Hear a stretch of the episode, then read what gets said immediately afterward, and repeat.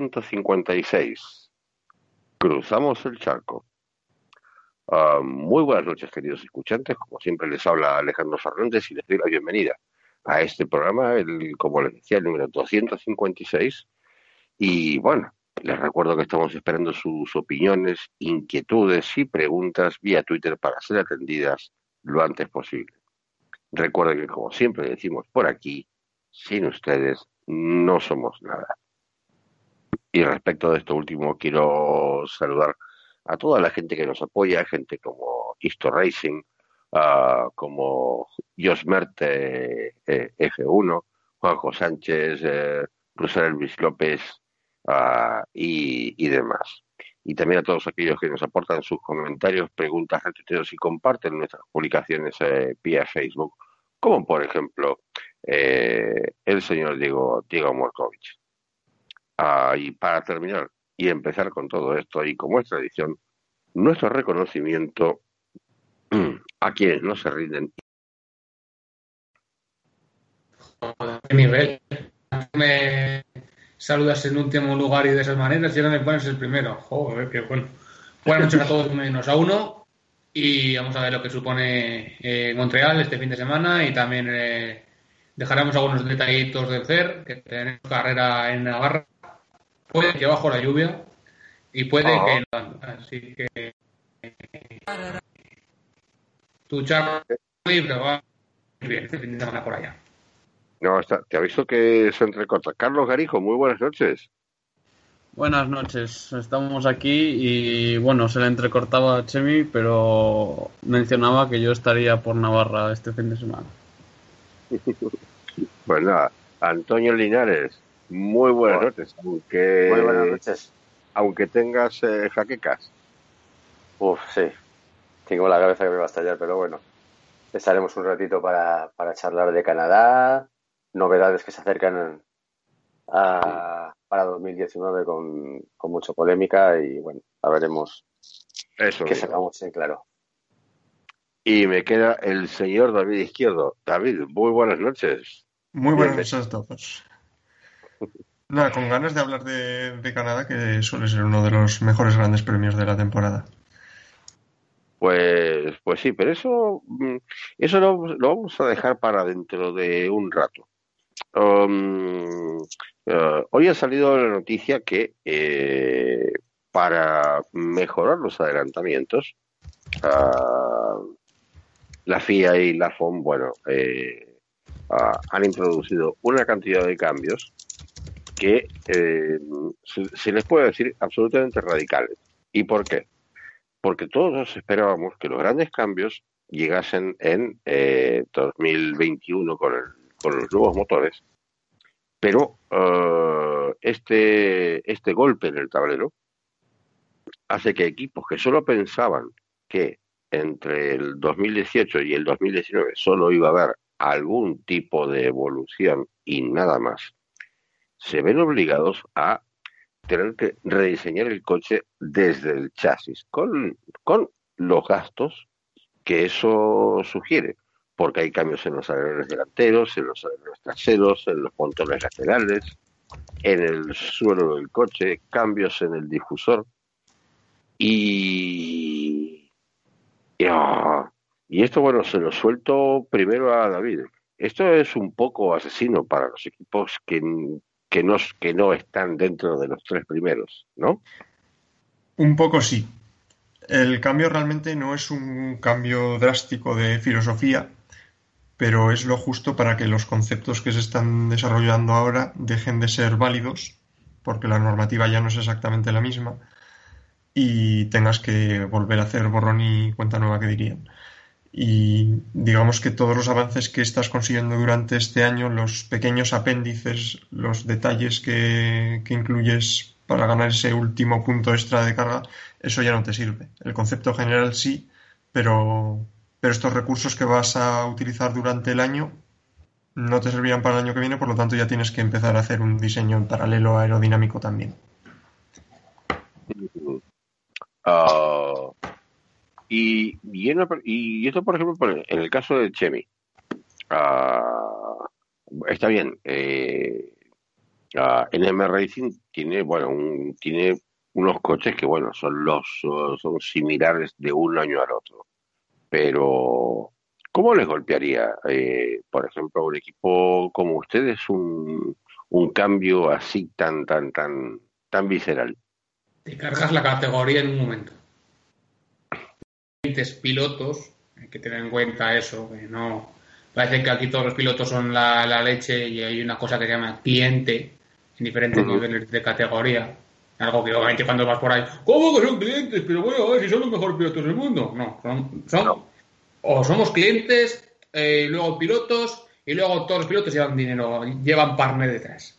Eso es, eso es una máxima de todo. Y cuando estás en categorías tan medias o, o casi starters, como pueden ser un CER, como puede ser unas 24 horas series, casi de semiprofesionalismo, pues este tipo de cosas te, te echa para atrás. Tú tienes que tener en cuenta que tienes que, constru- que construir un coche entero y ya no solo tienes que comprar piezas, sino que las tienes que producir. O sea, súmale horas de diseño, súmale horas de, de I+D, súmale horas de producción, suma las Ahí está. máquinas, suma los salarios de los trabajadores, suma instalaciones, eh, suma las Claro. pruebas que hace para que el trasto funcione bien y no se rompa por todos lados, suma, suma, suma, suma, ¿y a dónde lo sumas? A ningún lado. Al final acabas durmiendo con el camión debajo del puente, hasta que el camión se lo lleva y te quedas tú debajo del puente.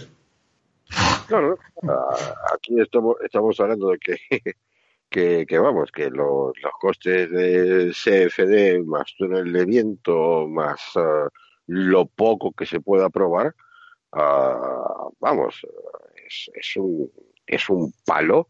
Pero aquí hay una cosa que tienen muy, muy, muy, muy, muy, muy, muy clara, que nos tenemos que marcar. La Fórmula 1 no se parece en absolutamente nada a cualquier otra categoría. Fórmula 1 es un mundo aparte, es- eso es más NASA que automovilismo. Y la realidad está fuera de la Fórmula 1. Y no todo es como la Fórmula 1, ni la mitad. Eh, puedes tener clientes. eh, bueno, de hecho, la palabra cliente se utiliza cuando estás trabajando con pilotos de esta categoría, pero tú estás hablando de clientes, no sabes lo que es eso. Tú consideras que los pilotos tienen que ser buenos por naturaleza y que los costes ni los planteas. No, no, a ver. Eh, que te- eh, poner en pista un coche pone, cuesta dinero, mantenerlo cuesta dinero, todo el personal que lleva detrás cuesta dinero, los viajes cuestan dinero, todo cuesta dinero. ¿Quién lo paga? ¿El, el jefe? ¿Los patrocinadores? ¿Los, Sí. los clientes? Alguien tiene que pagar todas esas cosas. Claro, tú cuando estás aficionado a esas cosas no las ves. Cuando te toca trabajar con ellos, entonces te, cuando te das cuenta de lo que realmente es. No, ya, ya, ya. Y, y todo, y todo en pos de unos adelantamientos que a fin de cuentas, y esto, y esto va también para David para Carlos, quien quiera, o los dos mejor, ah, cuando las reglas eh, cambian de esta manera, ah, todo cambia para que nada cambie.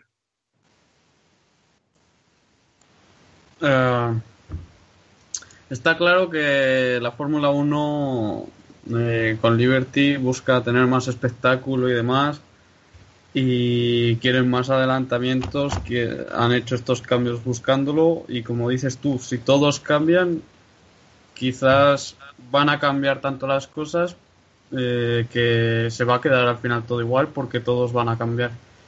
Eh, no sé, yo creo que eh, estos cambios eh, se han meditado y se han pensado, no se han hecho de la noche a la mañana, Eh, pero aún así sí que hasta que no se vean realmente los coches no se va a poder decir si son para bien o para mal. Y creo que al principio de ese año, cuando salgan, van a haber bastantes toques y accidentes y no se van a encontrar demasiado cómodos, yo creo, los pilotos, porque van a estar eh, en carreras diferentes. Pues, Y también será bastante trabajo para los ingenieros de estrategia, porque si ocurren muchos más adelantamientos, tienes que contar con esa variable ya en tus cálculos. ¿Y eso, que sup- y eso que supondría a nivel de, de planteamiento estratégico? Que se pueda adelantar. A- al haber más variables, van a haber más cartas sobre la mesa con las que jugar. La mm, estrategia respecto al piloto, aunque tú no cambias de piloto, pero tienes que pensar que tienes un piloto quizás más agresivo que el que tienes al lado y demás, y eso va a jugar una. O sea, va a ser bastante importante. Yo creo que mm, va a dar pie a, a jugar con pilotos y puede que pilotos que hoy en día están en equipos de más abajo puedan estar en equipos de más arriba por eh, esa chispa y esa agresividad en pista. Al, al O final al, yo re- creo que... o al revés. Ay, perdona. No, yo, creo que el, que el objetivo en parte es volver a conseguir carreras de más paradas, pero sin tener que introducir neumáticos mucho más blandos. Al final, este año estamos viendo que, que la estrategia está muy limitada por el hecho de que adelantar es difícil y la posición en pista es todo.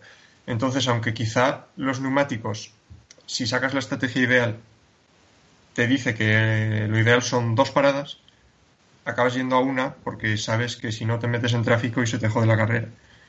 Y yo creo que no, qui- no quieren volver a cambiar hacia neumáticos tan blandos como vimos, por ejemplo, en 2012, pero aún así sí que quieren que las carreras sean a dos paradas y para eso necesitan sí o sí que la posición en pista pierda importancia. Y para eso tiene que ser más fácil adelantar. Una de las cosas que, que están, se están marcando mucho y que seguramente no, no pasa muy, muy, muy claro, muy, muy en relevancia. Tú esto igual, Charlie, sí que, sí que lo habrás visto porque hemos trabajado. Es que uno de los factores más importantes para adelantar no es el tiempo con el DRS, o que el DRS se abra 2, 3, 4 grados más, que eso te suponga 2, 3, 4 kilómetros por hora. No te va a dar un DRS de 38 kilómetros por hora, la diferencia de velocidad. La diferencia está en los cortos eh, eh, shout, eh, ¿cómo se dice esto? En los cortos periodos de gas a fondo, que es cuando realmente eh, adelantas. Tú con un Fórmula 1, eh, los Fórmula 1 salen de curva casi igual y tienen que ir necesitando una serie de segundos para primero poner a la altura del coche delante y segundo primero por rebufo acercarse a él y luego por DRS eh, mejorar y estar delante de él.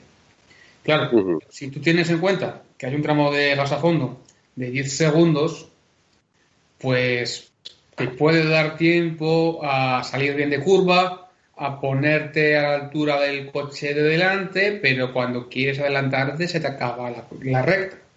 Cuando tú tienes un tramo de 17 segundos, todo eso se te corta. Cuando tienes un tramo de 15 y 20 segundos, sí que tienes tiempo para poder adelantar. Esta es una de las claves que pasa en Baku. ¿Qué pasa en Baku aparte de que es un circuito que adoras? Pues que en el sector 3 es todo el rato tabla, es pie a tabla, es 2.000 metros a tabla, 28 segundos a tabla. Ahí sí que te da tiempo a atacar, porque sí que tienes tiempo a adelantar. En Mónaco, que son 7,8 segundos, no te da tiempo ni a ponerte a la altura al otro. Cuando te quieres tirar encima ya, se te ya, estás ya te estará frenando. ¿Qué pasa con Velo tres cortos? Lo mismo, 10 segundos a fondo. Que es desde la frenada de la, de la salida de T15 a la, a la entrada en la T1. Si tienes espacio, si tienes diferencia entre eh, tramos de gas a fondo, tú puedes adelantar. Si no, no. Si no es así, de, si no. Y lo que busco con el DRS es lo único que es eh, la fase de una vez que ya has salido de curva o que estás en primera fase de la recta y sobre todo la segunda parte de recta es incrementar eficiencia para conseguir esos 3, 4, 5 kilómetros por hora que te faltan ahora y que posiblemente no, no te van a faltar. Pero el factor más relevante no es la, el DRS, si la abren más o la abren menos. Vas a ver que en circuitos se adelanta incluso lo mismo. ¿Cómo es posible esto? Pues porque esa diferencia no es suficiente para, pon- para salir detrás del coche, ponerte a su altura, ponerte a, su lado y estar en disposición de poder aprovechar la frenada. Porque aquí no hace falta hacer un adelantamiento completo en el sentido de que yo estoy detrás, yo estoy delante. Me puedo poner a la altura, freno más tarde que tú, te clavo el neumático, paso adelante. Pero quizás en algunos sitios no hace falta, no hay tiempo para hacer estas cosas. No está. eh, y si aquí estuviera más de Fulgencio, diría: los Fórmula 1 no están diseñados para correr eh, uno, uno al lado del otro. Y aparte, te agrego otra, Chemi. Hay una cosa que no que, que Pirelli no ha cambiado y es es la ventana operativa de, de los neumáticos, no de la ventana de calentamiento, sino la ventana en la cual la cantidad de vueltas que te da cualquier compuesto para exigirlo al máximo para poder lograr un, adelantamiento. Eso no, no, no, no ha cambiado y eso sigue, sigue igual. Por más duros que los hagan, por más duraderos que los hagan, eh, eso no, no ha cambiado. Mm, Entonces tenemos otra vez estrategias 2D, donde solo se utilizan dos neumáticos este año. Estamos viendo algunas carreras que de hecho se clasifica un neumático central, ¿no? Para luego ir al duro en la carrera. Eso demuestra que sí que se ha cambiado y sí se ha trabajado en el sentido de trabajar con los tres neumáticos. Ya pasó teníamos estrategias 2D, tenías un, un neumático duro que le metías para calentar y para hacer las vueltas de instalación y, y para y para tener vaya estantería. Y eso es algo que está haciendo este año.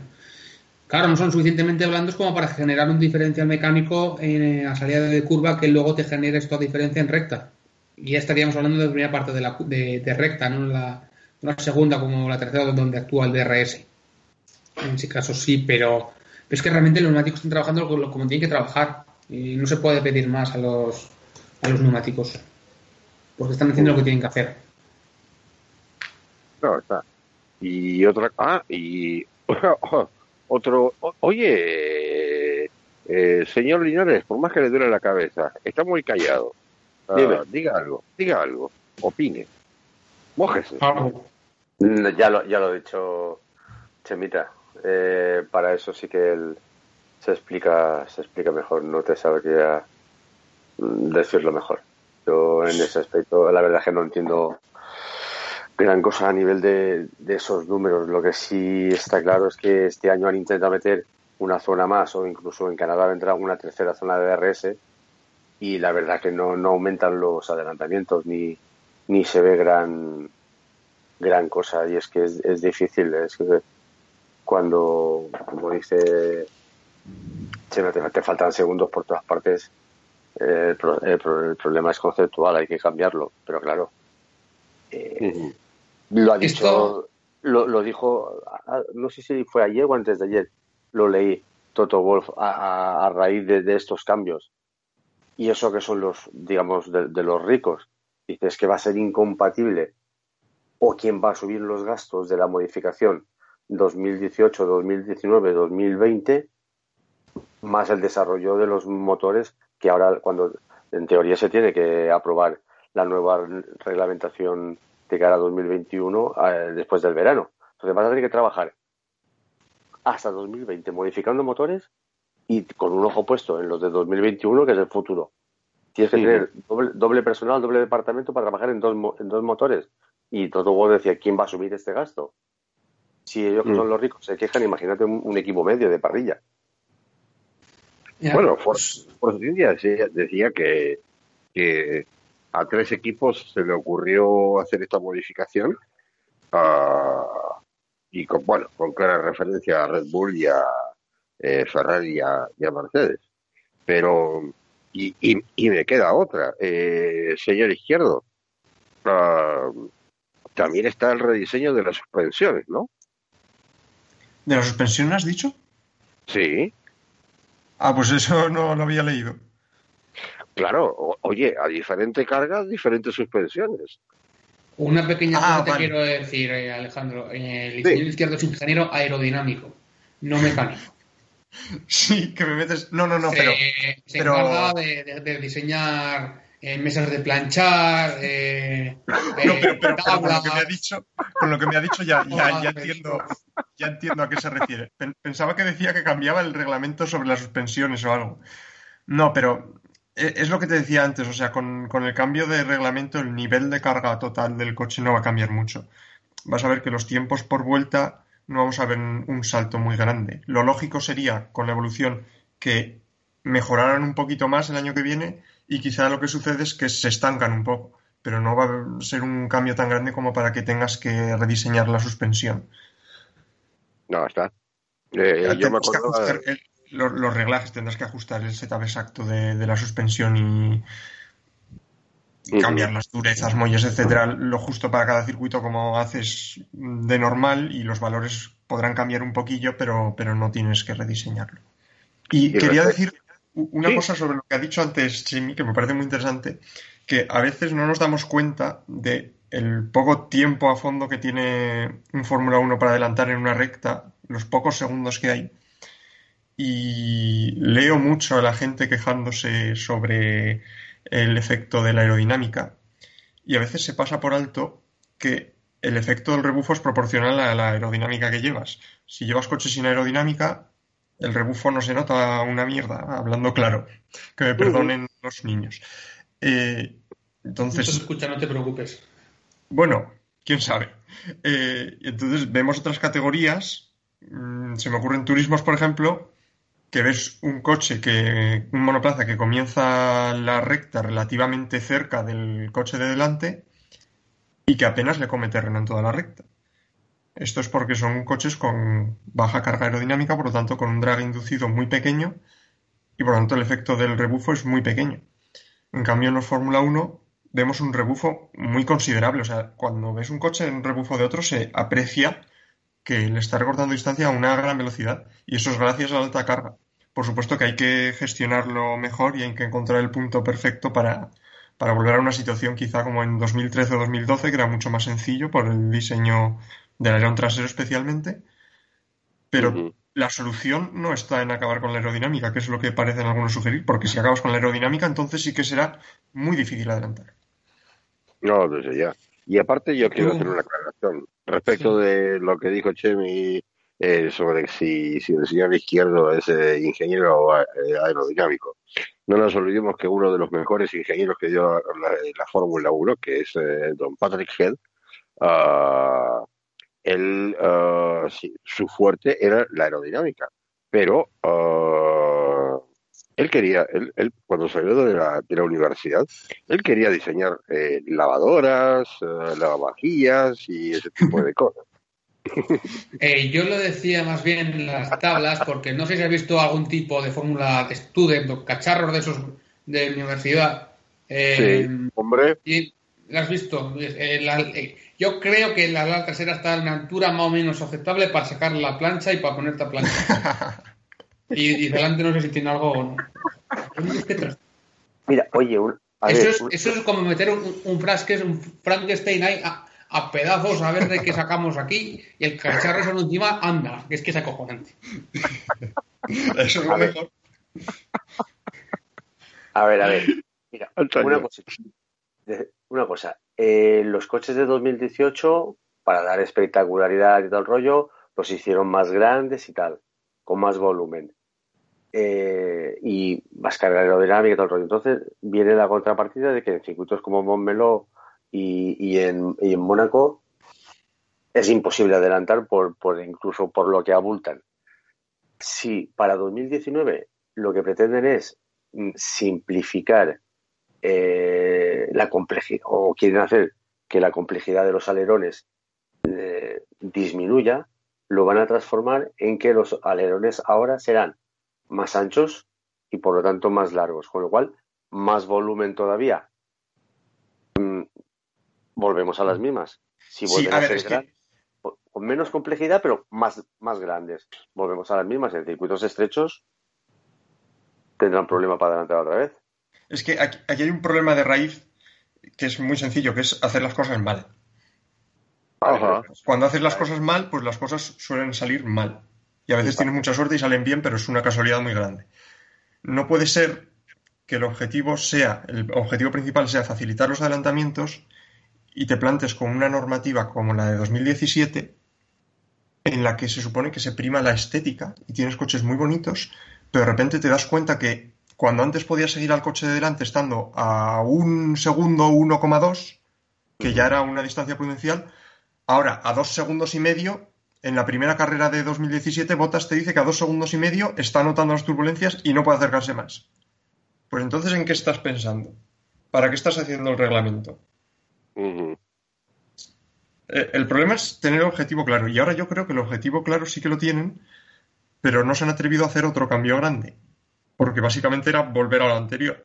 Entonces han hecho un retoque que yo creo que en general es una buena idea porque reduciendo la complejidad del alerón delantero lo que consigues es que todas estas estructuras de vórtices que generas para que interaccionen luego con las zonas, con el resto del coche y al final acabes consiguiendo un beneficio en la zona del difusor atrás del todo, esto se ve drásticamente limitado y entonces la carga que pierdes delante en el alerón delantero debido al rebufo del coche delante te afecta en el, en el alerón delantero, pero no te afecta tanto en el resto del coche. Por lo tanto, son cambios en general positivos. Pero también hay otras cosas que no las veo yo tan claras. Por ejemplo, lo que decía Chemi antes de que el hecho de activar un poco antes el DRS no tiene un efecto tan grande. Pues el cambio este que han implementado de aumentar el efecto del DRS lo han hecho a base de aumentar la carga que se genera con el alerón trasero. Pero si aumentas la carga que generas con el alerón trasero, tienes que aumentar las cargas que generas con el delantero para equilibrar el coche aerodinámicamente. Porque el alerón delantero no es, un, no es un elemento que vaya al límite, digamos. Podría generar más, pero está limitado por lo que genera el trasero. Entonces, si generas más con el trasero, el, el delantero va a generar más. Y si el elemento que más se está viendo afectado por el rebufo del coche delante es el delantero, vas a perder más carga delantera, porque el, el delantero está generando más. Ah. Y esto influye también en el resto del coche. Al final, son algunos cambios que a- a- al principio puede parecer obvio. Aumentas el efecto del DRS, bueno para los adelantamientos. Pero quizá no, porque tiene efectos secundarios. Entonces, ese cambio en concreto no lo veo claro. Pero el cambio de normativa en general, yo creo que sí que es un pequeño paso hacia adelante que deshace en parte el paso hacia atrás que se dio hace dos años. Yo tengo aquí una pregunta para el señor izquierdo. Eh, si se aumenta eh, la ala trasera, eh, ¿también se aumenta drag o se aumenta solo, o sea, se aumenta downforce o solo se aumenta drag? A- aumentas ambas y el beneficio del DRS es que el DRS, por simplificarlo, hace que el drag del alerón trasero sea prácticamente cero. Entonces, con una configuración más agresiva, estás generando más carga y más drag, ambas, y al activar el DRS, como generas más drag, estás, digamos que hay un delta de drag más grande al, al activar el DRS y hay más efecto. Ah, entonces, eh, se, va, se traccionará mejor porque hará más, funcionará con más, o sea, tendrá más apoyo en la zona trasera debido a ese aumento de, de downforce Sí, de- por, por incidencia aerodinámica. Delante también tendrá mejor velocidad por curva, ya que el- el- tiene un poquito más de apoyo el eje delantero. Volveremos a salir más rápidos de curva porque tracciona más y tracciona con más fuerza. Se, El- reduce, el se tema- reduce la distancia de, de aceleración en meta.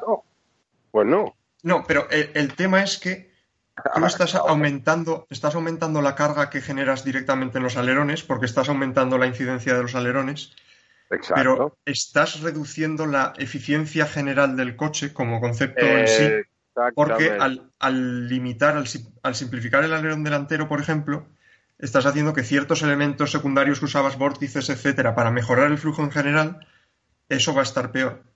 Eso va a hacer que el, el coche en general pierde, pierde eficiencia, por lo tanto pierde carga y gana drag.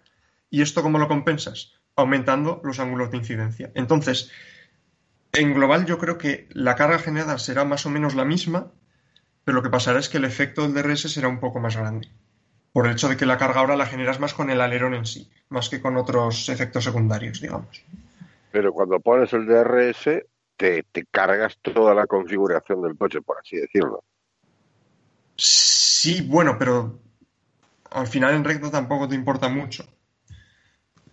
Mm, no, porque mantienes, perdón, pero en recta mantienes eh, una presión constante sobre el, el- el alerón delantero y Sí, o sea, sí, te, te afecta, te afecta a las alturas, te afecta al, al momento, a la inclinación del, del coche, porque al, al abrir el alerón trasero, lo que haces es perder carga atrás, entonces se levanta de atrás instantáneamente. Y tienes un mayor rake. ahí está, ahí está. Así que bueno, a eso, a eso me refería. Sí, y de- sí, sí, sí, de hecho, sí, ahí has, has sacado un buen punto, porque eso es cierto, ese efecto se va a ver aumentado. Pues, pues sí, a ver, a ver qué, qué es, eh, qué es lo que pasa. Ah, ¿alguien? ¿Alguien? ¿Posible?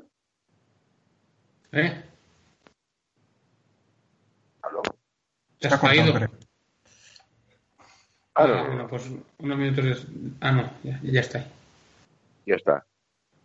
Ah, Bueno, ahora, eh, ¿qué hora es? Pero ya llevamos eh, media hora del programa y, y bueno, Jimmy, ¿pasamos al previo de Canadá? Pasamos, Adelante. ronda 7, Canadá, carrera y cerveza, combinación perfecta.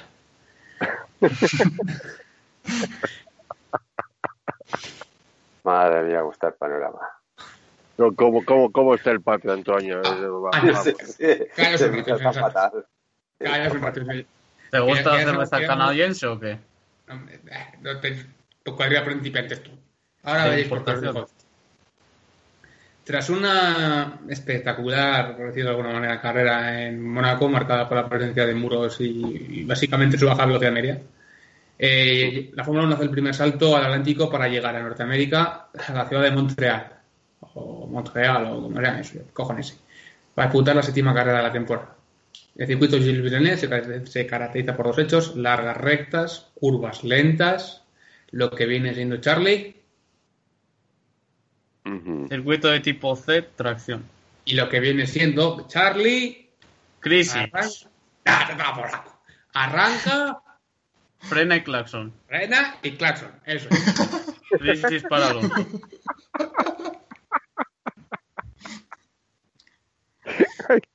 Buenísimo. Buenísimo. unido con el frío de la aceleración, lo que lo coloca dentro del grupo de tracción, tampoco lo dice este hombre, mismo grupo que las carreras que habíamos ido viendo este año. Bueno, el circuito como tal es bastante sencillo. El primer sector tiene una primera curva que prácticamente te la haces a fondo, es fácil, si es que se puede considerar así, porque es una recta final virada. Y antes de llegar a la primera frena propiamente dicha, para negociar la primera zona lenta, que supone el tornanti hacia la zona de atrás del trazado. Tras esto sales de una manera rápida complejo de la 3 a la 5, que supone una chicana con salida dirigida y en la que los muros se pasan muy cerca. Una de las claves de este circuito, recta- rectar la trazada y acercarte más al muro para sacarlo a toda la velocidad que puedes. El segundo tramo tiene un carácter mucho más parecido, prácticamente simétrico. Primero una doble eh, chicane, una doble curva en chicane, izquierdas, y luego otra igual de derechas. 120 kilómetros de hora de paso y una recta continuación, por lo que es clave la salida y la colocación, entrega y absorción del par, eh, tratando de absorber la mayor cantidad posible. Y el último sector se inicia con la frenada de la T10, la pingle, y posteriormente se vuelve a dar todo el gas para la chicane de meta.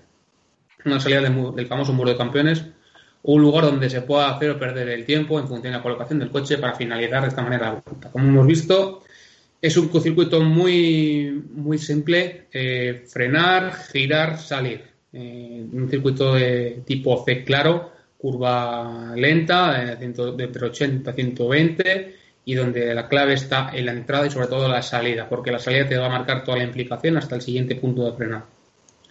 Eh, por esto es muy importante la estabilización frenada y el agarre mecánico en curvas lentas, que suponen las chicanes, y eh, la salida de estos tramos para permitir absorber, aplicar y llevar todo el par en consecuencia de la potencia del motor posible a la recta. Eh, hay que, por esto hay que tratar de llevar un coche lo más eficiente posible, que trabaje muy bien atrás, muy bien atrás, que entregue Ujú. bien el par, que se absorba, que, que coloque los neumáticos en temperatura y sobre todo que sea lo más eficiente posible para que se minimice la- el drag en recta. En otra situación, a nivel de motor, es un circuito bastante exigente eh, porque estás haciendo frenadas eh, muy intensas que regeneran el AK y sobre todo tramos de, de salida de curva muy intensos, eh, con algunos periodos de gas sostenido. Y el 60%, ahora es el 67% creo, salía, o alguna cosa de esas eh, está a fondo, 15% eh, con gas parcial, mientras que los niveles de sensibilidad son muy bajos. A nivel de potencia estamos en 0,17 creo y 0,19 en, no, no, 0,17 me parece que era kilos y 0,19 en potencia, pero bueno, eso lo veremos más esta, esta semana. Eh, el consumo crítico, como te puedes imaginar, es un circuito donde estás prácticamente saliendo de, de parado y esas, tra- esas salidas hace que, que tengas que consumir mucho y por lo tanto tengas que tirar muy eh, mucho de, de- de las bajas velocidades que son al final las que más consumo te, te generan. Y bueno, para el nivel de neumáticos tenemos los más blandos, hiper blando, super blando y ultra blando.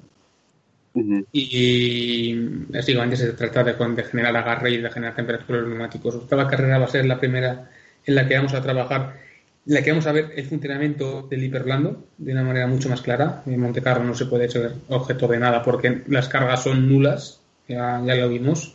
Aquí son bastante más marcadas, sobre todo en frenada y en tracción. Y eso va a marcar bastante el comportamiento de los neumáticos. Eh, de hecho, a nivel de, de potencia, de, de estrategia, a ver, que lo tengo por algún lado de- de aquí. El neumático me parece que el Orlando está marcado una vida de 15 vueltas, el, Ultra de 27 creo y el Super Orlando de 36. Me pueden algún- alguna vuelta. O sea, tenemos una doble vía estratégica. Si colocas el, el neumático, el hiperblando, tienes que ir a una. No, tienes que ir a dos paradas, seguro. Tienes que meter el, el ultrablando o el o superblando. Y si quieres ir a una, tienes que quitarte el hiperblando y meter ultrablando y, y superblando. En vista de los neumáticos que van a coger cada uno y la elección de neumáticos que ha cogido cada uno, ya se puede saber lo que va a hacer Mercedes y por dónde van a ir sus tiros en esta carrera. Eh, tienen cinco sets de hiperblandos, uno para libre 2, otro para libre 3, dos para la, uno para la Q1 y dos para la Q3. Me saldrán en Q2 con neumático ultra blando y luego en carrera con el meterán luego el superblando. Eso lo tiene muy marcado porque va a ser exactamente lo mismo que dieron en Montmeló. Básicamente. Y Por lo que dices, sí. Perdón, por, por Ah, lo que dices, me suena, me suena un circuito eh, más favorable a Ferrari que, que a Mercedes. Tiene que serlo. Tiene que ser un circuito favorable a Ferrari porque es en este circuito donde se ha hecho fuerte esta temporada. Es una carrera muy relevante, pero muy relevante para ellos, eh, donde tienen que, sacar todo. Eh, si Mercedes aquí va bien, eh, es un problema gordo. Montreal necesita sobre todo que todo se base en torno a la zona trasera, que todo sea detrás, frenar y acelerar en comportamiento puramente longitudinal y si Ferrari ha ido bien ha sido porque su parte trasera es muy estable, muy sólida y muy rápida. Y esto además hace que los, que los neumáticos generen bastante temperatura. Quizás uno de los problemas que puedan tener es que ese sobrecalentamiento de la zona trasera no esté demasiado bien llevado con el neumático hiperblando en el nivel de, de exigencia y que vayan a degradar algo más el hiperblando porque aquí no estábamos eh, tú tenías en por ejemplo en Baku tenías la opción más blanda era el ultra blando y luego tenías el super blando y blando. Eh, me parece que era en, en Australia igual aquí tienes el hiper y es un circuito bastante parecido Baku en el sentido de, de frenada y de intensidad de, de frenada y salida Obviamente se cuesta un poquito más de meter temperatura para las condiciones meteo. Estás rodando más frío que, que allí, pero realmente no hay tanta diferencia porque estás puede 5 o 6 grados más. O sea, eh, Ferrari tiene que hacer aquí un trabajo bueno y, y si no hace aquí un buen trabajo, no. La- en, en siguientes Paul Ricard, y ahí seguro que va a ir muy bien Mercedes, sobre todo por la exigencia del neumático en la zona final del circuito, donde sí se nota mucho. Pero bueno, Desde ya. Y, sea, eso será aparte, otra movilidad. ah, y aparte, un circuito que en particular a Vettel se le da muy bien, ah, dado Sí. su estilo de pilotaje. Eh, es un circuito que mejor se le da a Hamilton, básicamente porque define cómo es Hamilton. Por la actividad y agresividad en, en entrada y salida de curva. Frena tarde, frena mucho, eh, pasa rápido la chicana y vuelve a, frenar- y vuelve a acelerar muy rápido. Y eso es lo que te exige Montreal. Eh, entrar fuerte, con decisión, frenar muy fuerte, dar una buena patada al freno, clavar el coche, girar y salir lo más rápido y, y, y- volado que puedas para el siguiente punto. Porque aquí tienes el punto de la 1 para la 2, que viene siendo igual. Sí. el punto de la 3, 4, 5, el punto de la 6 y la 7, el 8 y la 9 y la 13 y la 14. O la 12 y la 13, ya no sé, las dos últimas. No tengo todavía el tramap. Son eh, puntos, salvo la Pringle, que puede ser el único diferente en el sentido de que solo es una curva, el resto es, marcado. Y a esos le, es, eso da por un lado eh, sencillez a la hora de buscar el setup. No, eso solo puedes buscar una dirección. Y por otro lado, que, que si va bien en un tramo va, a ir bien en todos y, que también a Hamilton se punto que se le da muy bien. Pero bueno, eh, Montreal siempre suele traer unas buenas carreras.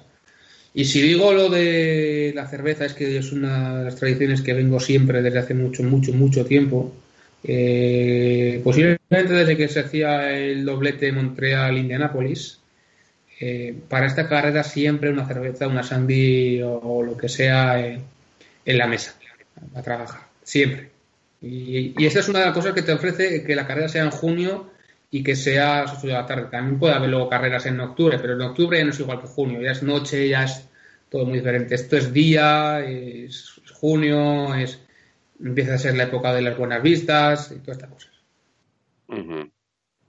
Pues bueno, veremos. eh, sí, Si tú llamas eh, la- a la Sandy cerveza, pues ahí está. De, la- de la- de todos los de la parrilla actual, el, el rey de, de Montreal es, es Lewis Hamilton con seis victorias sobre 10 parti- participaciones. Y las últimas tres las ha ganado él, 2015, 2016 y 2017. Con lo cual mm, tiene todas las papeletas de... Y, y 2014 seguramente por el tema de los frenos que se achicharraron a los Mercedes, que si no. Mm. Está, de hecho, a, un, a una victoria de si gana el domingo de igualar a Michael Schumacher, que es el que más títulos tiene o victorias tiene en, en Montreal. Luego, que después, acaba, acaba, dale. Lo que sí he leído que aquí a Montreal todo el mundo trae actualizaciones. Especialmente de Ferrari, motor. Mercedes, Renault, todos llevan. Es una. eh, Siempre eh, ahí tienes dos puntos de, de evolución. Eh, to- bueno, para empezar, pones el coche en pretemporada y ese coche lleva muchos meses de, de trabajo detrás. Y después de la pretemporada encuentras una serie de problemas en los que tienes que trabajar y que se convierten en, en evoluciones. Eh, a nivel aerodinámico llegan sobre todo en, eh, en Montmeló, que es un mes y medio o dos meses después de, esa carrera. Básicamente se trata de, de modificar alas y no tienen mucho problema. Y luego Canadá es, una, es la otra carrera importante de, de Evos que de- vienen de la pretemporada, pero en este caso de motor. Es un primer circuito realmente importante de motor, es el circuito donde se van a llegar a la segunda unidad. Mercedes va a tener la segunda unidad, eh, Ferrari la metió ya en, en Mónaco en adelantando esto, Renault también va a tener segunda unidad, eh, Honda también va a tener evoluciones. Es una carrera que te tienes que hacer en base al motor, en base a la zona trasera. Y es una carrera donde se nota mucho y donde puedes ganar o perder en base al motor, no al paso por curva, no al chasis, no a, suspensiones, es motor detrás. Por eso es una carrera tan, tan importante. Ya no solo de aquí, de esta temporada, sino de las últimas 4, 5, 6 temporadas. Y porque se junta la semana de descanso con ese mes que se ha ido pasando y demás. Entonces, al tener una semana de descanso, pueden traer más Ebus. Mm, Bueno, eh, sí, no. eh, no, no paras nunca, eh, no, no siempre estás trabajando, pero es que Pero los coches los tienes en fábrica, no los tienes de viaje. Sí, sí, sí, en sentido sí. Pues bueno. Pues bueno, dejamos aquí. A ver, eh, si alguien quiere decir algo más de, de, de Montreal, pues eh, eh, como se dice en los casamientos, que hable ahora o calle para siempre. Yo tengo Ah. una cosa que decir que seguramente vaya a joder la carrera más de uno. Y eso es algo que me, hace, que me alegra y que me pone contento. Aquí eh, el llevar buenas noticias a todos. McLaren es una de las carreras más duras y más complicadas que tiene toda la temporada. McLaren siempre se ha notado porque tiene una- la peor tracción de los, de los equipos Renault. El Red Bull gana por tracción. La zona trasera es espectacular. Sí, Eh, estoy de le falta la acuerdo. pot- le falta la potencia. Y parece que este fin de semana le van a traer 30 caballos de, de potencia que como lleguen de verdad, eh, Red Bull va a empezar a ser o, alguien que no solo es chasis, sino también es motor. Eh, Renault es un coche muy parecido a. Eh, Force India es a Mercedes lo que Renault es a, Renault. Coches sólidos desde atrás, pero que les falta algo de paso por curva. Y McLaren le falta todavía entender la- las claves de- del Renault, hacer bien todo el trabajo de, motor y- y fortalecer muy mucho la zona trasera. Y aquí hay una cosa importante que estaba pensando antes y que seguramente podamos ver este fin de semana.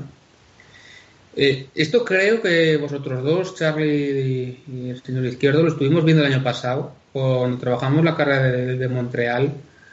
Eh, no sé si os acordáis, en sector 3 eh, McLaren cantaba la Traviata a nivel de tracción, a nivel de, lo mal que salía de curva y a nivel de lo que perdía.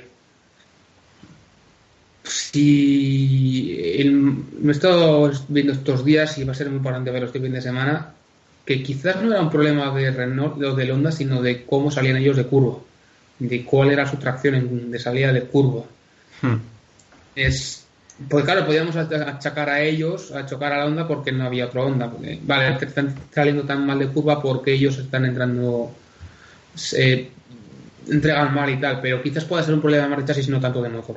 Aquello que Mm. se decía de que el Honda tenía un efecto De, más. de todas formas, yo, o sea, a, a eso también le he estado echando, o sea, he estado pensando sobre ello y yo tengo la sensación de que el chasis del año pasado de McLaren, o sea, viendo los datos que salían y tal, no que fuera el mejor, no estoy diciendo eso, pero yo creo que no era, no tenía un déficit tan grande como el de este año. Yo creo que en el chasis anda un paso para atrás. Sí. Sí. O sea, o sea, aparte del, aparte del motor, estoy de acuerdo que parte sería también explicación del chasis. Pero Sí, yo sí. creo que, que el año pasado el chasis de McLaren era un chasis decente para poder competir si tuviera un buen motor. Y en cambio el de este año no sé si ha sido, seguramente será por el tema de la integración, a lo mejor no han podido Sí. bajar el centro de masas porque les ha venido todo de sobrevenido y no han podido empaquetar bien toda la zona trasera. Pero yo creo que el chasis es peor este año. Yo creo, yo creo que también, y eso son las sensaciones que me está dando. Eh, El McLaren el año pasado entendía muy bien el Honda, eh, sabían bien cómo tenían que gestionarlo. El año 3 de proyecto, que también hay que tenerlo en cuenta, no era la carrera 1 este año. Y el cambio de Renault, quizás no han sabido interpretar bien cuáles eran las claves de, de funcionamiento y de, y de que es un coche, de que si tú quieres ir con el Renault tienes que tener un coche muy, muy sólido atrás que, que, que te traccione bien y a partir de ahí ya genera la, suficiente carga como para poder también r- rápido en, curva rápida y en curva lenta. Pero sobre todo que traccione y que empuje bien. Y eso es lo que está fallando más el McLaren. Puede, esto también se vio el otro día en Mónaco, eh, por lo menos lo- ya te lo enseñé en la T8 en la salida de la chicane del puerto, que puede que uno de los problemas sea la menor carga generada en el ala trasera, unida al, a la diferencia de suspensión de trasera. Esto no lo sé, esto es pura deducción, pero que, que eh, si tú miras una G longitudinal del, del Renault, tú miras una G long del McLaren, eh, se está siempre por debajo la del McLaren que la del Renault. Y posiblemente sea una de las claves. Esta es una carrera importante. Tienen que dar un paso y aquí sí que se va a notar que necesitan una Evo. La, la de la que metieron en, en Montmeló fue muy importante a nivel de desviación de flujo, a nivel de orientación, a nivel de, de paso, a nivel de integración, pero fue la primera. Y este necesitan mejorar muchísimo detrás para ser capaces de, de estar más adelante, porque si no van a estar, pues te diría, por detrás, por supuesto, por detrás de Force India, por detrás de Haas, eh, por detrás de Renault, te diría casi a la altura de todo Rosso y, y, y Sauber en, en una zona Q2. Sí, a, a ver, a ver Toro Rosso porque si en Bahrein fueron como fueron, aquí no deberían ir mal. Mm, sí, sí, bueno, sí. sí. Eso como... ¿Cómo era, Charlie? Eso, eso lo entendimos el otro día. ¿Cómo, cómo era todo Rosso este año? No, pero eh, perdón, tengo que Sí, sí. Eh, si hay una debilidad que tiene la unidad de potencia de Honda, es eh, la capacidad de aceleración después de curva. Y, y Sí, pero mira Bahrein, ¿eh? No. Porque, porque Bahrein al final tienes curva 1 que sales de parado, curva 4 no es de parado, pero bueno, curva 4 no tanto, pero luego tienes curva 7, curva 9 otra vez. Es que el, sí. el Toro Rosso es un poco al revés del McLaren, en el sentido de que sí que trabaja bien la parte trasera y lo que no tiene es potencia. Vale, es- esto es- ya me acuerdo, Entonces- ya me acuerdo cómo es. En Mónaco volvió a estar hacia los puntos y en Bahrein Sí. también. Sí, de hecho, la, la- la vuelta ideal de Gasly en clasificación creo que le ponía octavo Sí, o sép- octavo, muy séptimo. cerca de séptimo. Séptimo, sí. El Toros es un coche con un, con un agarre mecánico excelente. Eh, un trabajo de suspensión y neumático increíble. Eh, una salida de curva también muy rápida porque han, tenido que quitar todo el drag, eh, todo el downforce para no tener tanto drag por, la, por el problema de onda que se da a partir de sexta, séptima y sobre todo octava. Altas. Eh, Mónaco era un circuito donde prima la curva media y la curva lenta y en consecuencia iba bien. Bahrein fue bien, ganó porque las curvas eran muy lentas, puro agarre mecánico y la tracción era buena eh, por la menor diferencia, por el ma- mayor desarrollo de velocidad al tener menos drag. Y Canadá es Bahrein. Curvas son de, puro agarre mecánico y la salida de curva eh, es también de, tracción. Y a partir de ahí, ya como tiene menos drag, va a ir, puede ir muy bien. Todo eso yo creo que puede ser una de las noticias fin de semana. Polines. Polines, polines. Sí, sí, este fin de hay crisis. sí. No Ah, hay, no hay brotes verdes. Ya, es que, es, es que ya, ya, ya me lo estoy viendo. Y estamos metiendo mucha caña a McLaren, pero, o sea, habéis dicho que Renault va bien y está la mejora del motor, pero yo les diría que se andarán con ojo para la Q3. ¿Cómo Pues- para la Q3? ¿A qué te refieres con eso? En clasificación, que les puede costar llegar a la Q3. Ah, que estás pensando que McLaren va a entrar en la Q3. No, el Renault, he dicho. Ah, el Renault. Sí. Ujú. O sea, Pues, hay eh, muchos equipos que pueden trabajar allí. Sí, sí. La verdad es que va a estar peleadísimo. Pues, oye, lo, lo, lo estamos poniendo en bandeja. Vamos. Ah, bueno, ah, y hoy dijimos que íbamos a hacer un programa un poquito más eh, breve, eh, porque todos tenemos eh, cosas, eh, ca- cansancio acumulado. Eh, lo tenemos Antonio con dolor de cabeza. Eh, por eso, como le decía fuera del micrófono, no, no le vamos a pedir sexo. Ah, Ay, por favor. Ay, por Sí. Adiós, adiós. Qué gato, madre mía. así Aquí, que, a, a toda la gente que nos escuche hay que darle un aplauso, pero simplemente por aguantar y no mandarnos a la mierda. Estoy de acuerdo. Es que- Directamente. Es que Directamente. es acojonante. bueno, ah, hay, hay de- eh, eh, esto es como la viña del Señor. Aquí hay de todo. Ya, ya, ya, ya, ya me imagino ya. Bueno, a ver, tenemos, eh, queremos noticias de- del CER, del Campeonato Español de Resistencia. Vamos, venga. Sí, esta, este fin de semana tenemos la de Ronda 3 en Navarra, circuito de los arcos y ser una carrera bastante importante en la que por temas laborales y estudiantiles y varios no va a poder estar, así que el que vaya a estar, que es aquí el, el Carlos Garijo, que, que diga lo que va a haber, que diga lo que tenemos y que diga lo que va a hacer. Que yo, No, que diga- que yo lo demando... ¿Qué? No, no, que diga lo que yo le pido. Primero, ¿con qué coches compiten? ¿Otra vez lo mismo? Oh. Sí, sí, Por favor, sí. que eso llevas diciendo Corremos 48 horas. con el Seat León TCR o Cupra TCR, o sea, Cup Racer. Era el Ujú. Seat León y ahora ha pasado a ser eh, Cupra TCR. Ujú. Con los pilotos eh, Maxim Guillemat y Yuk Ibáñez. Ajá. Y correremos también con el Ginetta G55, un GT4 en la clase C3 Ujú. del CER de España. Eh, con los pilotos eh, Nikolai Dimitriev Ujú. y Alberto de Martín. Eh, con el Ginetta estamos actualmente líderes Momento, del campeonato. Espera, espera Sí. un momento. Eh, eh, tanto el señor Ibáñez como el señor de Martín ah, deberían estar en, en el programa para, eh, bueno, esperemos que el- después de la carrera ah, estén, estén en el programa para hablar de la, de la experiencia. Sigue, por favor. Eh, con el Gineta, como decía, estamos actualmente líderes de C3 Ujú. eh, y pinta de momento hemos tenido buenas carreras. Y con el Cupra en la categoría D1, eh, que es la más emblemática, digamos, o la más característica de este campeonato, hemos tenido justo lo contrario.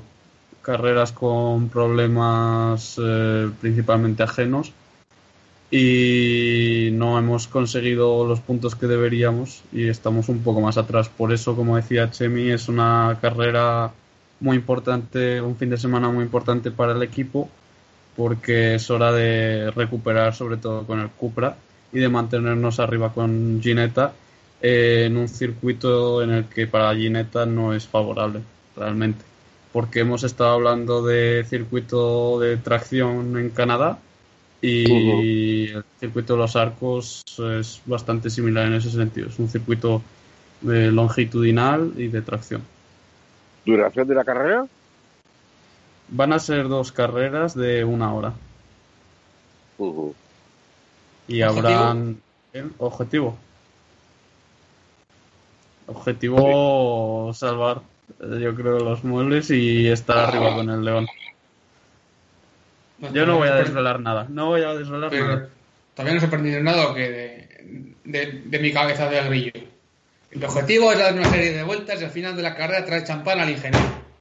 Y al resto que le den por saco. Eh, pero como yo no soy tú y no te voy a llevar la botella de champán hasta tu casa, Vete a tomar. pues, que hagan lo que quieran.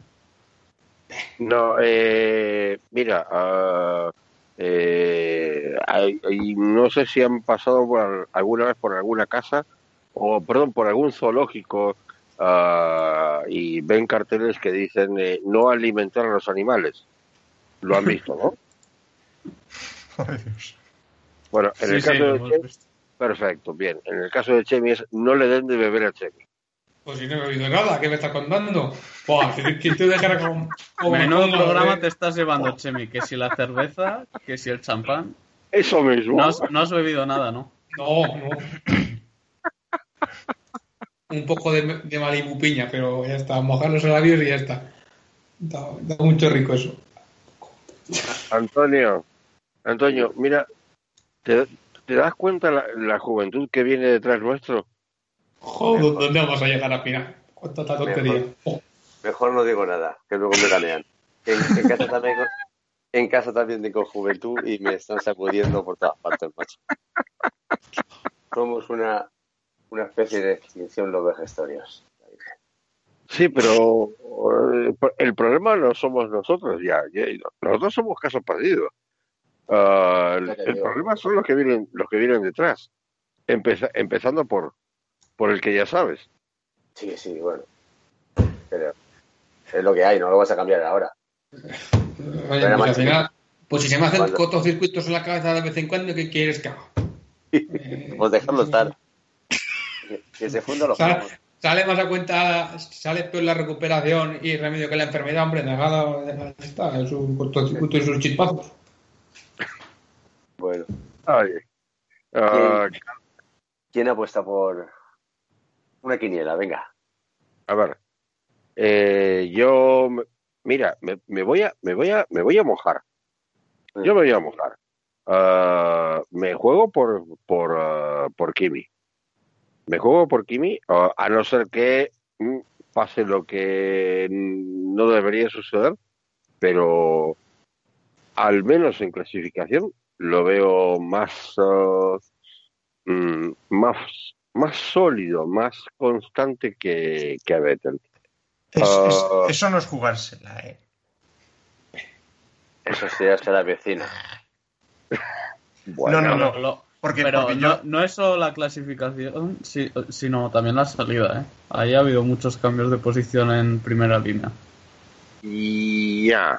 Y la otra cosa que no que es un interrogante muy grande es eh, las pájaras de, de Hamilton que cada vez son más eh, más frecuentes sí, Mm. yo, yo- yo estoy notando cada vez más que Hamilton es un piloto que depende muchísimo, especialmente, bueno, todos los pilotos dependen de su mente y de el estado de concentración en el que están y cómo se sienten y tal.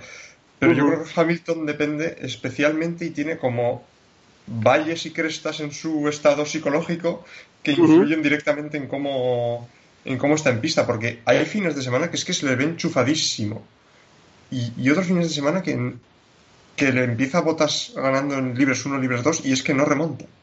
Es que está ausente, ausente sin aviso. Sí. Bueno, ¿Ah, pero sí? ten en cuenta que Por supuesto que hay, hay, hay- otros factores que influyen como pues, eh, el setup, si es- el circuito, otras muchas cosas. Eso no lo voy a negar en ningún momento. Mm. Pero yo creo que hay algo eh, especialmente psicológico en Hamilton que le afecta más que a otros pilotos. Sí, pero La moda. cuando llegas a, a- a ciertos circuitos que para ti son talismán o algo, la predisposición es diferente. Ya verás cómo Sales más enchufado. saldrá enchufado. Yo pienso que sí, ¿eh? Para mí esto es un... Sí, sí, sí, o sea, estoy, estoy de acuerdo. sí. Hamilton, Ricciardo, Vettel. Bueno, Pues yo- a- había, había pedido una apuesta, ¿no? Yo digo que va a ganar Verstappen. Ostras, ostras. Bueno, oye, es hora, es hora que. Mira, ah, y esto con, con, con mención a, a David.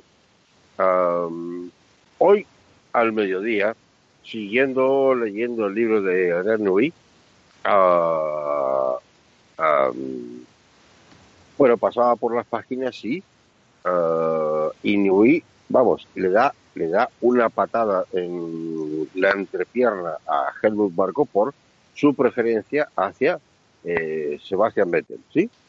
Sí. y, y, y por y, y- y trajo a colación un comentario en la página creo que cua- mm, 300 y algo ah, cuando ah, Weber dice "N- nada mal para un piloto número 2 porque fue por eso de las modificaciones respecto de las cámaras y la adaptación del, del Sí, del, morro del- del- del alerón delantero Eh, en. Silverstone que, que rompió uno Vettel y, y decidieron montarle la versión nueva Vettel. Eh, exactamente. Así que. ah, y con Verstappen está sucediendo lo mismo. Em, Si Verstappen. ah, De, de todas formas, perdona que, que te interrumpa 10 Sí. segundos, pero también recuerdo que en, en el tema este de Silverstone, Weber no tenía razón porque él se había quejado durante los libres de que no le gustaba el alerón. Entonces en el, en el, exactamente. en el equipo decidieron, vale, si a Weber no le está gustando, funcione o no, pero psicológicamente a él no le está haciendo mejorar. Se lo vamos a meter a Vettel, aunque Vettel haya roto el suyo, porque el resultado va a ser- mejor para todos. Solo quería Eh, aclarar esto porque yo creo que en su día se quedó la idea equivocada de lo que pasó ahí. No, sí, sí, y, y es, y es muy buena la, la aclaración de Nui. Pero ah, ahí tocaste un punto porque ah, Verstappen necesita por narices, ah, es, es evidentemente el favorito de, de, de la marca, ah, hacer algo decente, si no puede caer en desgracia y... ah, y vamos, Marco es una persona que es eh, que cómo cómo decirlo Eh, no perdona mucho los eh, los errores. Si Ah. tuvieran pilotos detrás que empujaran, ya no es como Ya. antes, ¿eh? Red Bull. Sí, no, ahora no tiene sustituto. Y este año seguro que lo va a tener de margen Verstappen. Cosas eh, Sí, tendría sí, sí. que continuar muy como al principio, pero durante todo el año para que no siguiera siendo el favorito de Red Bull. Sí, yo, yo- yo en eso estoy de acuerdo. Y, y he, he dicho victoria de Verstappen porque se junta que Red Bull en tracción va bien, Que llega la actualización de Renault que ha mencionado antes Chemi, que si son 30 caballos, pues es que les mete allí. Que Verstappen ha cometido muchos errores, es un gran piloto y yo creo que en algún momento, si los deja de cometer, va a estar ahí. De hecho, hoy han sacado en Twitter Automotor 1 Sport, creo que ha sido, la clasificación del Mundial si Verstappen no hubiese cometido errores. Y es para temblar, porque Verstappen estaría muy arriba. Y entonces, juntando todos- estos factores y que Ricardo probablemente tendrá sanción por cambiar el MGUK, y además habrá una Claro. degradación, degradación relativamente alta yo creo que son compuestos bastante blandos para, para Montreal, que beneficia también a Red Bull porque parece que gestiona un poco mejor las gomas. Creo que puede ser una oportunidad para Verstappen y yo creo que es una oportunidad muy buena porque viendo la distancia que hay ahora mismo en el campeonato, 72 puntos Ricardo, 35 Verstappen, si Verstappen no da un golpe ya, desde este momento Red Bull ya tendrá que empezar a pensar en Ricardo como primer piloto porque el campeonato esto. es difícil para Red Bull, pero no es imposible. Al final son 38 puntos con Hamilton. Y si Red Bull, si, si Renault da el salto, Red Bull está ahí en chasis y, y aerodinámica. No están muy lejos y entonces a partir de ahora sí que las mejoras deberían eh, estar enfocadas hacia Ricardo porque la distancia de puntos es muy grande. Es que a eso me refería. O Verstappen da un golpe, o, o con perdón por lo que voy a decir, eh, va destinado a ser un juguete roto. Ah, No, a, a ver, que, que, no, que no lo van a sacar del equipo está clarísimo, porque es una apuesta de futuro y es un gran piloto. Pero que este año pueda pasar a ser segundo piloto, aunque solo sea esta temporada, yo creo que sí que está al límite ya, porque la distancia de puntos ya es muy grande.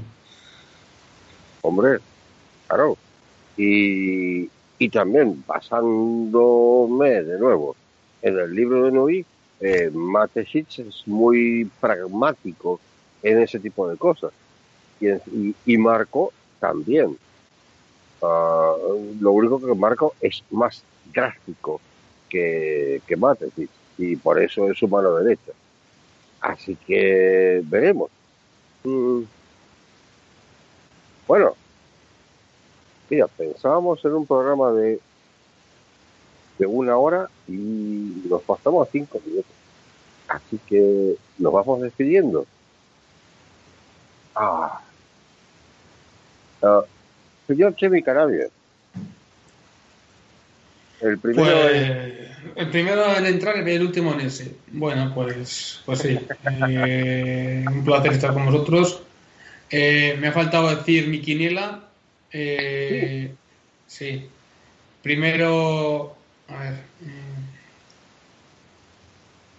Primero, eh, Guillermo eh, Ibáñez. Segundo, Viñas Font. Tercero, Llobet de Cebrián. Y en la carrera 2, Llobet de. eh, no, eh, sí, Llobet Cebrián, eh, y Juk y Maxim y Viñas Font. Esa es mi quiniela. Fórmula 1 para el que quieras de Fórmula Fórmula 1 la- que la. No, diga la Fórmula 1. Bueno, la mía, el- mi quiniela es esa, la Fórmula 1 ya. Eh, Vettel Pole, Vettel Hamilton Bottas. Pues mira. Eh, don Antonio Linares, am, que gracias al paracetamol ha podido estar con, con nosotros. Eh,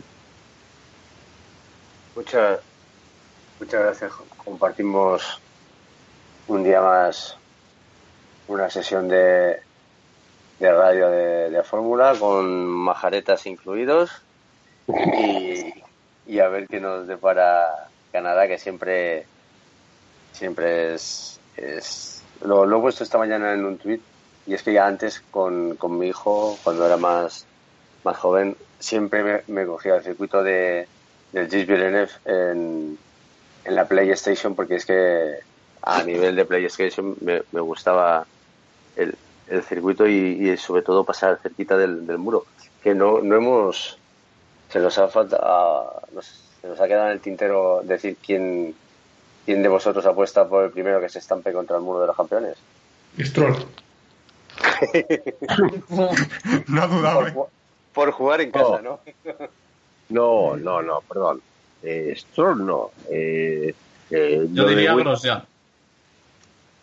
sí bueno No. otro de los fijos Mm, No, pero yo no diría Stroll, yo diría directamente el Williams, porque eh, si no es Stroll, eh, ah, es Sirotkin, y si no es Sirotkin, ah, será eh. Kubica.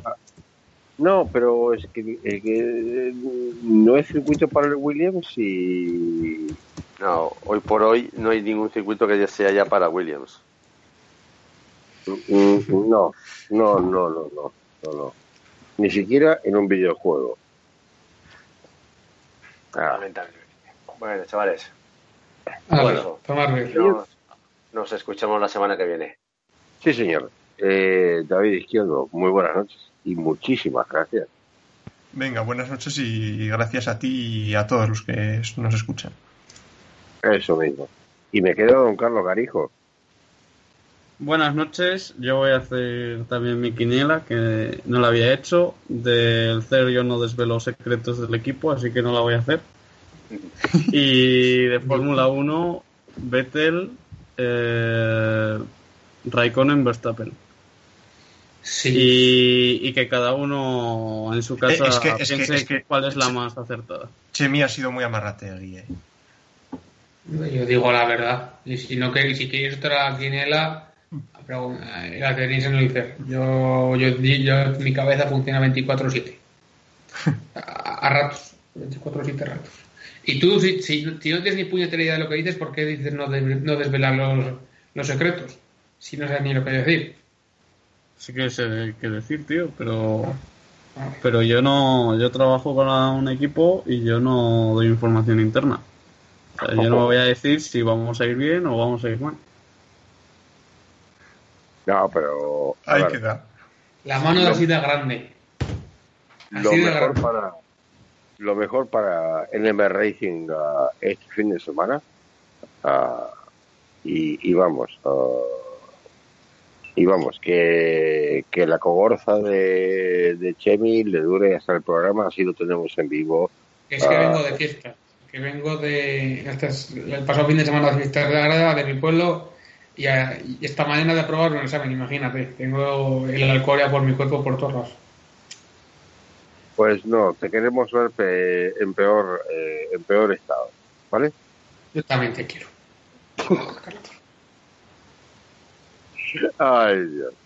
Pues, pues eso, el agradecimiento por estar con nosotros. Espero que se lo hayan pasado tan bien como nosotros. Ah, nos escuchamos la semana que viene y no olviden la frase de nuestro querido José Antonio Fernández a Winfield, que uno Sed buenos.